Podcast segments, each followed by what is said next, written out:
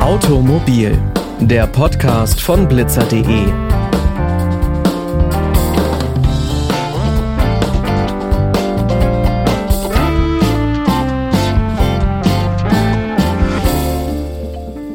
Und damit hi und herzlich willkommen zu dieser neuen Folge. Ich bin Pauline Braune und ich freue mich, dass ihr wieder mit dabei seid. Sie ist mit hohen Kosten und oft auch mit Angst verbunden, die MPU. Viele Autofahrer kennen die MPU vielleicht auch umgangssprachlich unter dem Begriff Idiotentest. Es handelt sich dabei aber um eine medizinisch-psychologische Untersuchung der Fahrtauglichkeit. Wer zum Beispiel mit Alkohol oder Drogen im Blut hinterm Steuer erwischt wird, läuft Gefahr, den Führerschein zu verlieren. Auch bei zu vielen Punkten in Flensburg oder Aggressionsverhalten kann eine MPU notwendig werden. Das MPU-Gutachten muss man bei der Führerscheinstelle vorlegen, wenn die Fahrerlaubnis in Gefahr ist und man seine Fahreignung nachweisen muss. Oder aber auch, wenn der Führerschein schon weg ist und man die entzogene Fahrerlaubnis zurückbekommen möchte. 2021 haben über 90.000 Menschen in Deutschland an einer medizinisch-psychologischen Untersuchung teilgenommen. Dabei ist die Durchfallquote mit 40 bis 50 Prozent nicht gerade gering. Warum so viele durchfallen, wie man das verhindern kann und wie so eine MPU abläuft, darüber spreche ich heute mit Andreas Lang. Er ist Verkehrspädagoge und Suchtberater. Hallo, Herr Lang. Schönen guten Morgen, Frau Braune. Zum Einstieg ein paar Worte zu Ihnen. Sie beraten Menschen, die sich einer MPU unterziehen müssen. Wie ist es denn dazu gekommen? Genau richtig. Also ich mache das jetzt im zehnten Jahr der Selbstständigkeit. Ich hatte, ich durfte selber zweimal die MPU wegen Alkohol durchlaufen, lebe seit elf Jahren tatsächlich ein abstinentes Leben und habe mich dann irgendwann dazu entschieden, ein Psychologiestudium dran zu hängen und habe gedacht, durch mein Wissen, was ich, beziehungsweise durch die Erfahrung, die ich da gesammelt habe, äh, das den Menschen weiterzugeben, nachdem ich schon immer sehr, wie soll ich sagen, sozial kompetent gewesen bin. Sie haben gerade schon gesagt, bei Ihnen lag es am Alkohol. Was muss denn passieren, damit eine medizinisch-psychologische Untersuchung notwendig wird? Nun, es gibt mehrere Faktoren. Also zum einen das schnelle Fahren, wenn man genügend Punkte sammelt. In Deutschland ist ja die Gesetzgebung so, nach acht Punkten wird eine MPU angeordnet. Mehrmaliges alkoholisches Fahren mit einem minderen Alkoholwert. Oder eben, so wie ich das in diesem Moment getan habe, über der 1,6 Promille Grenze. Heute ist sie auch runtergesetzt auf die 1,1 Promille Grenze und natürlich ähm, durch den Konsum von Drogen in jeglicher Hinsicht. Mit dem Führerscheinentzug, der nach einem dieser Fälle zustande kommt, geht dann meist auch eine Sperrfrist einher. Wie ist denn dann der Ablauf, bis man seine Untersuchung machen kann? So, es gibt jetzt mehrere Wege, zu dem Führerschein zurückzukommen, was so viel bedeutet. Bei einem Punktetäter, der muss keine Abstinenznachweise hervorbringen, der muss nicht wirklich was nachweisen. Er muss nachweisen, dass er eine Vorbereitung genossen hat, dass er seine Deliktsituation erkannt hat, aufgearbeitet hat und das ist in diesem Moment meine Aufgabe. So bei dem Alkohol und bei den Drogen erschließt sich das über die Beurteilungskriterien des Straßenwesens, was so viel bedeutet, je höher der Alkoholwert, desto höher auch die Abstinenzzeit. Wir reden jetzt zwischen sechs und zwölf Monaten. Genauso äh, verhält sich es dann auch bei Drogen, je nachdem, was es für eine Droge ist, auch zwischen sechs und zwölf Monaten.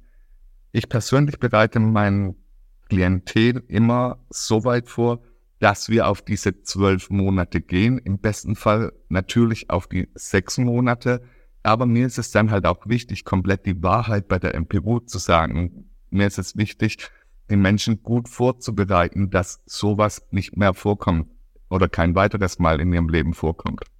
Kann man sich dann die Begutachtungsstelle, bei der man seine MPU dann macht, selbst aussuchen? Sie können bundesweit eine MPU-Stelle oder eine Begutachtungsstelle auswählen, ganz nach Ihren Wünschen. Ich kann in diesem Moment nur meine Empfehlungen aussprechen, da wir tatsächlich langjährige Erfahrung haben mit diversen Stellen. Wie gesagt, aber es steht jedem frei, ob er jetzt von uns im Schwabenland nach Berlin geht, von Berlin an den Bodensee runter. Es muss nur eine äh, anerkannte Begutachtungsstelle für Fahreignung sein. Das Verkehrsdelikt wurde dann geahndet, die MPU ist dann angeordnet und beantragt. Was genau erwartet denn den Autofahrer oder die Autofahrerin bei dieser Untersuchung? Es heißt hier medizinisch-psychologische Untersuchung. Demzufolge wird eine medizinische Untersuchung durchgeführt. Das ist wie ein großer Checkup beim Arzt plus eine Urinprobe bei Drogen oder eine Blutprobe bei Alkohol, um einfach abzuklären, hat dieser Mensch oder ist dieser Mensch an diesem Tag imstande dazu, eine MPU durchzuführen. Dann kommen die kognitiven Dinge, äh, wie Zeigefinger an die Nase, auf einem Bein stehen und natürlich ein paar Fragen, die deckungsgleich sein müssen, wie bei dem Psychologen. So, dann hat man den medizinischen Teil schon mal überstanden. Dann folgt darauf ein Reaktionstest. Sie bekommen Kopfhörer auf, bekommen einen hohen Ton. Sie drücken eine Taste, sie bekommen einen dumpfen Ton, drücken eine Taste und tippen dabei mit den Pedalen, die unter ihnen liegen. Man hat drei Versuche Zeit, man muss nur über 51 Prozent kommen. Und dann kommt natürlich der Psychologe, an dem liegt sehr vieles an der MPU. Er fragt natürlich die Deliktsituation ab. Er möchte hören, hey, hast du dich damit auseinandergesetzt? Weißt du, woher das Ganze gekommen ist? Wie vermeidest du das in Zukunft? Kannst du mit Problemsituationen umgehen? Und wie sind deine zukünftigen Pläne, damit sowas nicht mehr vorkommt? Von dieser Untersuchung hängt ja sehr viel ab. Also das kostet Stress und Zeit und Geld und natürlich hängt der Führerschein daran. Was kann man denn machen, um gut vorbereitet zu sein? Nun, ich empfehle tatsächlich jedem, sobald der Strafbefehl kommt von der Polizei bzw. von der Führerscheinstelle, sollte man sich an einen MPU-Vorbereiter äh, wenden, ganz egal welcher, er sollte nur zertifiziert sein. Demzufolge kann man auch in der Regel von einer guten Vorbereitung ausgehen. Eine gute Vorbereitung erschließt sich darüber, nicht nur Geld aus der Tasche zu ziehen. Es gibt auch sehr viele Scharlatane auf diesem Markt, also das ist uns auch bewusst. Es besteht nicht nur darin, Geld aus der Tasche zu ziehen, sondern wirklich mit diesem Kunden zu arbeiten. Was so viel bedeutet, nicht nur, wie geht's dir oder irgendeine Geschichte erfinden, damit der, dieser welche wieder durch die MPU kommt, sondern es geht tatsächlich darum, diese ganzen vergangenen Dinge aufzuarbeiten. Jedes drogenspezifische wie auch jedes alkoholspezifische Delikt hat irgendwo eine emotionale Komponente. Demzufolge muss man diese Komponente finden und in mehreren Stunden, also wir bieten immer ein 20-Stunden-Paket an, um das Ganze aufzuarbeiten. Ich habe es eingangs schon gesagt, die Durchfallquote liegt trotzdem bei 40 bis 50 Prozent. Warum ist die denn so hoch? Es kann mehrere Faktoren haben. Also ich kann heute von uns sagen, unsere Durchfallquote ist nicht so hoch, weil wir wirklich mit der reinen Wahrheit arbeiten des jeweiligen Kunden. Die Durchfallquote kann daher kommen, zu wenig Abstinenzzeit, falsch beraten, falsch aufgearbeitet, wie gesagt, wir reden hier immer noch von diplomierten Psychologen, die im besten Fall natürlich während der Begutachtung eine Lüge erkennen. Und erkennen sie eine Lüge, legen sie natürlich da den Finger in diese Wunde und bohren so lange nach. Und dann ist die MPU natürlich hinfällig. Wenn man aber permanent seine Wahrheit erzählt und authentisch ist, wovor viele Menschen natürlich Angst haben, daher kommt nämlich auch diese wohl Durchfallquote. Die meisten Menschen wollen sich nicht eingestehen, was sie eigentlich für ein Vergehen begangen haben, beziehungsweise was für eine Deliktsituation vorliegt. Demzufolge, wenn das nicht richtig aufgearbeitet ist, kommt sie ins Straucheln und die MPU verläuft negativ. Einige Anwärter auf die MPU brauchen ja dann für eine gewisse Zeit einen Abstinenznachweis. Wovon hängt das denn ab, wie lang man da seine Abstinenz nachweisen muss? Nun, es hängt davon ab, ob es ein Erstvergehen ist oder ein Wiederholungstäter in diesem Fall. Bei Alkohol, bei einem Erstvergehen von Alkohol spricht man von 1,1 bis 1,59 Promille von einem halben Jahr der Abstinenz. Das heißt vier Abgaben in einem halben Jahr, die unvorhergesehen äh, kommen werden. Man bekommt einen Anruf, man bekommt eine WhatsApp-Nachricht und am nächsten Tag muss man in diesem Zeitfenster dann bei diesem Labor Urin abgeben. Genauso ungefähr verhält es sich auch bei den Drogen. Wir sprechen noch von weichen Drogen, was es Cannabis angeht. Je nachdem, wie hoch der Abbauwert ist, der aktive Wert und der Abbauwert, kann man abwägen, ist es ein halbes Jahr oder sind es tatsächlich zwölf Monate? In zwölf Monaten muss man sechs oder sieben Abstinenznachweise abgeben. Und natürlich bei harten Drogen wie Amphetamine, Ecstasy, Kokain, jeglicher Art, ähm, sprechen wir da natürlich eine klare Sprache von zwölf Monaten. Wir sind in diesem Moment in der Beweispflicht, nicht die deutsche Gesetzesgebung. Es ist dann soweit, man hat vielleicht seinen Abstinenznachweis erbracht und der große Tag der MPU ist da. Was gibt es denn an dem Tag selbst zu beachten?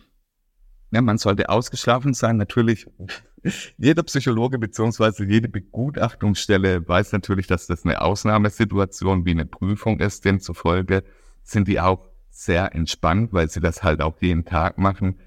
Ich für mich als Klient der NPU, ich möchte ausgeschlafen sein. Ich gehe noch ganz entspannt einen Kaffee trinken, eine Kleinigkeit zum Frühstücken und dann geht das Ganze auch schon los. Und wie gesagt, man sollte ich bin der Meinung, man sollte sich nicht so verrückt machen, weil man in der Regel sehr gut vorbereitet dorthin geht. Man hat sein Leben aufgearbeitet, demzufolge kann man auch zu einem gewissen Teil mit stolz geschwellter Brust zur MPU gehen und ihnen klar die Fakten auf den Tisch legen. Das Gutachten fällt dann positiv aus, man hat sich gut vorbereitet. Was muss man denn dann noch tun, um den Führerschein zurückzubekommen?